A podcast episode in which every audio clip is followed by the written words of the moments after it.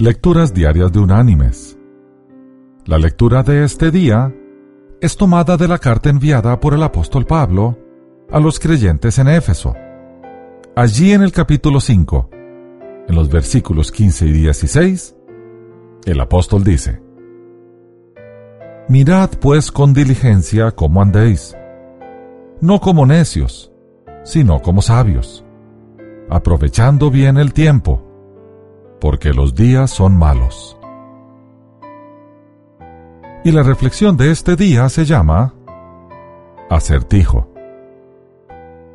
Un par de amigos conversaban sentados en la puerta de una casa.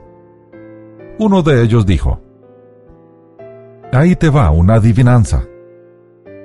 ¿Qué es lo que no tiene cuerpo y pasan millones de años y nunca muere? Existe y se encuentra dentro de nuestro mundo. Tampoco es material ni espíritu y nada lo puede dañar.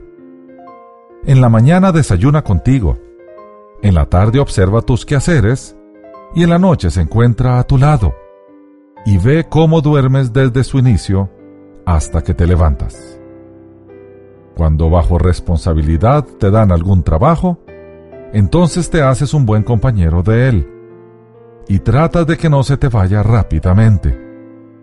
Un día le otorgas mucha importancia. Sin embargo, otro día no se lo das. Es invencible, es invisible y jamás cambia. Entonces el que escuchaba le dijo, Ahora prepárate, no te me enturbies, porque te descifraré inmediatamente cuál es el enigma. Y es el tiempo. Mis queridos hermanos y amigos, el tiempo es como una preciosa joya de incalculable valor. Cuando pasa un segundo, jamás lo puedes recuperar en el mismo espacio y tiempo exacto. El tiempo pasa inexorablemente, haciendo que todo cambie.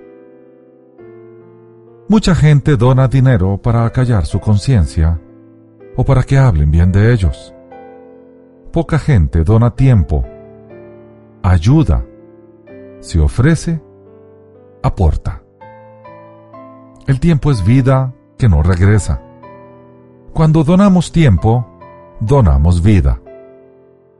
Hay abundancia de lugares donde podemos donar nuestro tiempo, donde podemos ayudar y agregar valor a vidas que están en necesidad.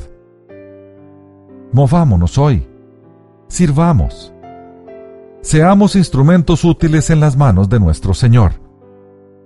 Eso le da gloria a Él y gozo a nuestras vidas.